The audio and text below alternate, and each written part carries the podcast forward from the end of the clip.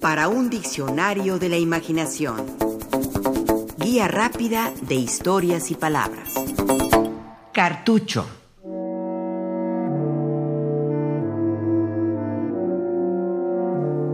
En uno de los grandes libros de nuestra literatura mexicana se lee, los mataron rápido, así como son las cosas desagradables que no deben saberse. Los hermanos Portillo, jóvenes revolucionarios, ¿por qué los mataban? El camposantero dijo, Luis Herrera traía los ojos colorados, colorados, parecía que lloraba sangre. Juanito Amparán no se olvida de ellos, parecía que lloraba sangre. A los muchachos Portillo los llevó al Panteón Luis Herrera, una tarde tranquila, borrada en la historia de la revolución. Eran las cinco.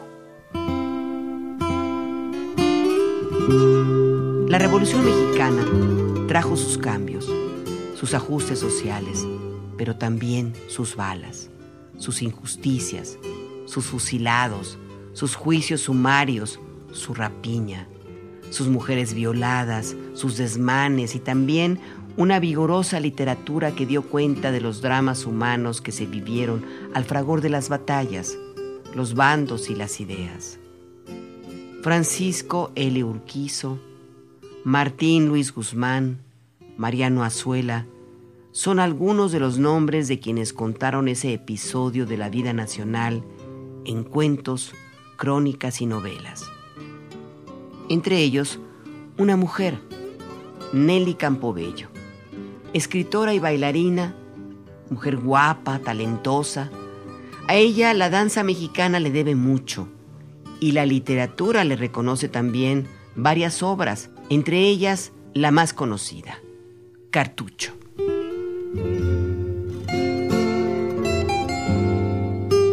Publicada en 1931, Cartucho es un libro compuesto por historias ocurridas en Chihuahua y Durango y protagonizadas por gente que abraza o sufre la causa villista. Curioso libro, pues hay que recordar que el villismo fue derrotado por quienes luego formaron los primeros gobiernos revolucionarios, Carranza y Obregón. Cartucho cuenta las historias de la gente del norte. Lo hace de una manera al mismo tiempo dramática y transparente, desde los ojos de una niña que contempla con azoro, miedo e inocencia la revolución.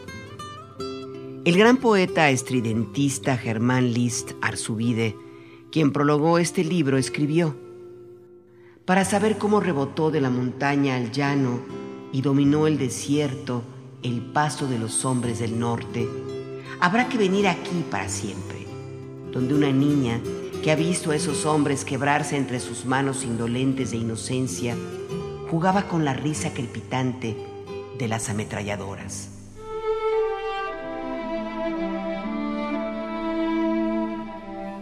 El primer cuento de Cartucho es este, titulado Él. Cartucho no dijo su nombre. No sabía coser ni pegar botones. Cartucho se quitó un gran sombrero que traía y con los ojos medio cerrados dijo, Adiós. Cayó simpático. Era un cartucho. Llegaron unos días en que se dijo que iban a llegar los carrancistas. Los villistas salían a comprar cigarros y llevaban el 30-30 abrazado. Cartucho llegaba. Se sentaba en la ventana y clavaba sus ojos en la rendija de una laja lila. A Gloriecita le limpiaba los mocos y con sus pañuelos le improvisaba zapetitas. Una tarde le agarró en brazos. Se fue calle arriba. De pronto se oyeron balazos. Cartucho, con Gloriecita en brazos, hacía fuego al Cerro de la Cruz desde la esquina de don Manuel. Había hecho varias descargas cuando se la quitaron. Después de esto, el fuego se fue haciendo intenso. Cerraron las casas. Nadie supo de Cartucho. Se había quedado disparando su rifle en la esquina.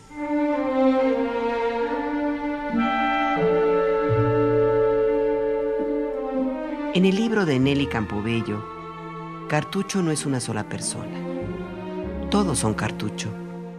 Es una voz colectiva para nombrar a los hombres y mujeres que arriesgan la vida, sobreviven o mueren en el tráfago de la revolución.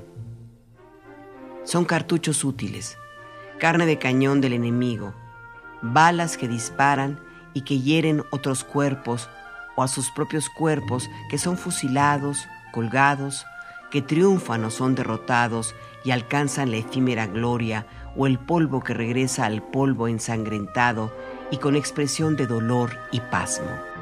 La dedicatoria que Nelly Campobello escribió para Cartucho dice así. A mamá que me regaló cuentos verdaderos en un país donde se fabrican leyendas y donde la gente vive adormecida de dolor oyéndolas.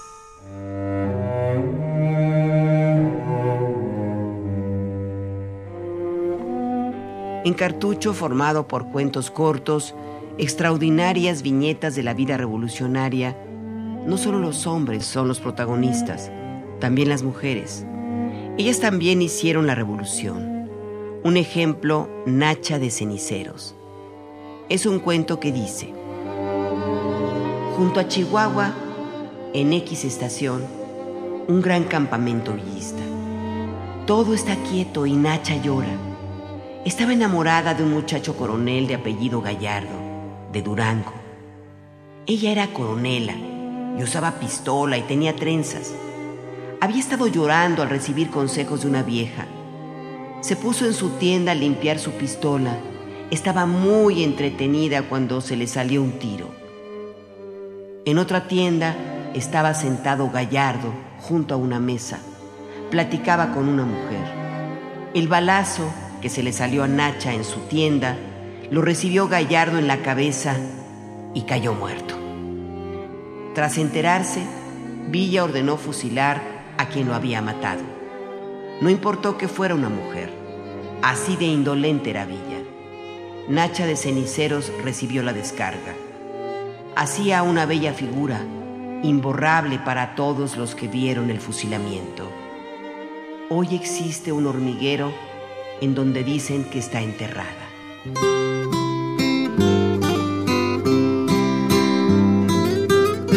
Un cartucho es una carga de pólvora y municiones, o de pólvora sola, correspondiente a cada tiro de algún arma de fuego envuelta en plástico o encerrada en un tubo metálico.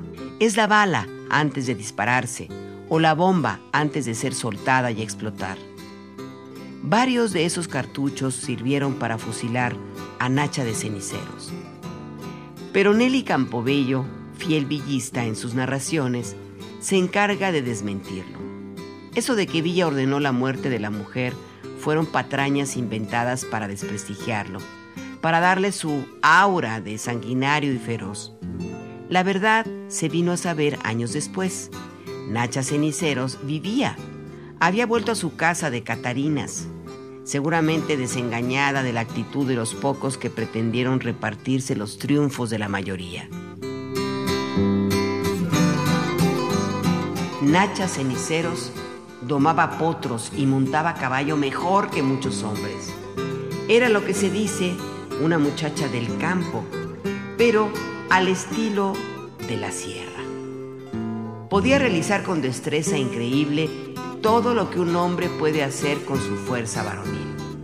Se fue a la revolución porque los esbirros de don Porfirio Díaz le habían asesinado a su padre. Pudo haberse casado con uno de los más prominentes jefes villistas. Pudo haber sido de las mujeres más famosas de la revolución. Pero Nacha Ceniceros se volvió tranquilamente a su hogar, deshecho, y se puso a rehacer los muros y tapar las claraboyas de donde habían salido miles de balas contra los carrancistas asesinos. La red de mentiras que contra el general Villa difundieron los simuladores, los grupos de la calumnia organizada, los creadores de la leyenda negra, irá cayendo como tendrán que caer las estatuas de bronce que se han levantado con los dineros avanzados. Ahora digo y lo digo con la voz del que ha podido destejer una mentira. Viva Nacha Ceniceros, coronela de la revolución.